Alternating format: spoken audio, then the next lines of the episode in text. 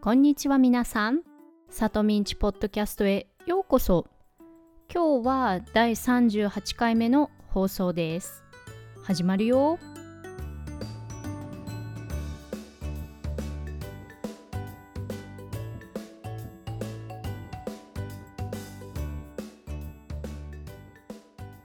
改めましてこんにちは。さとみです。皆さんお元気ですか？私はね、最近また花粉症が始まっちゃって今回は咳は出ていませんが鼻が詰まって珍しくうん鼻水が止まりません。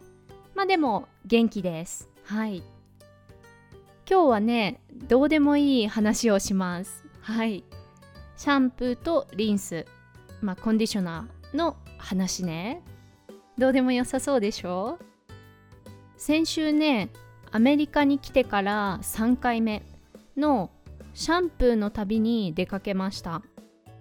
いいシャンプーを探しに薬局とかオーガニックショップとかを転々とすることを、まあ、私が勝手にシャンプーの旅と呼んでるだけなんだけどえーと、というのもあのアメリカに来て以来いいシャンプーとリンス、まあ、もしくはコンディショナーをずっと探していて個人的にはオーガニックの、えーと、化学物質とかが入っていないものがよくてそれでインターネットで検索したりアメリカに住む日本人のブログを読んだりしてね。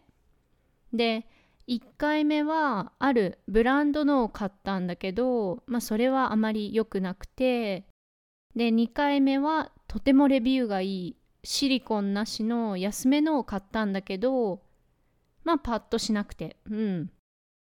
あのあまり化粧品とかはコロコロ買えない方がいいっていうしまあ今回はねもう本当に3度目の正直ということで価格はそこそこの完全オーガニックのもの。サルフェートとかパラベンフリーそして動物実験をしてないものを買いました。まだね使い始めて、まあ、1週間も経っていないのでいいかどうかは分かりませんが今のところはとてもいいです。うん。髪がねなんか柔らかくなりました。うん。まあ、今回はねブランド名は言いませんがもし本当にいいシャンプーだったらまた言いますね。はい。さて今日の表現を説明しますね。今日の表現は3度目の正直です。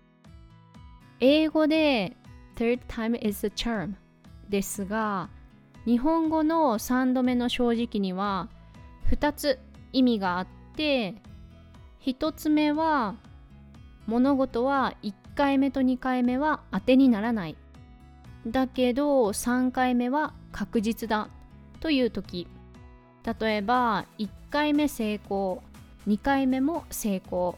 そしてもし3回目も成功したら本物だということ。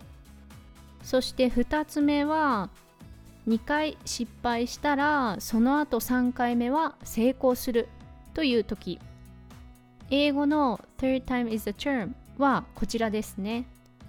1回目失敗2回目も失敗。だけど3回目は成功してほしいということ。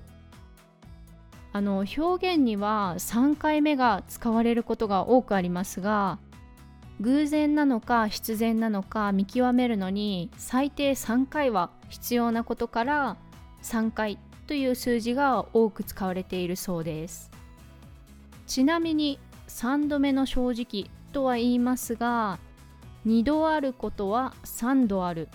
Things come in threes とも言いますよね。2回あったら3回目もある。どうでしょう？うん。私はでもこれ以上シャンプーの旅には出かけたくないので、まあ、3度目の正直で終わることを願っています。はい。ということで今日は3度目の正直なるかシャンプーの旅のお話でした。わからないところがあったらウェブサイトのトランスクリプションをチェックしてみてください。ではまた次のエピソードでお会いしましょう。またねバイバイ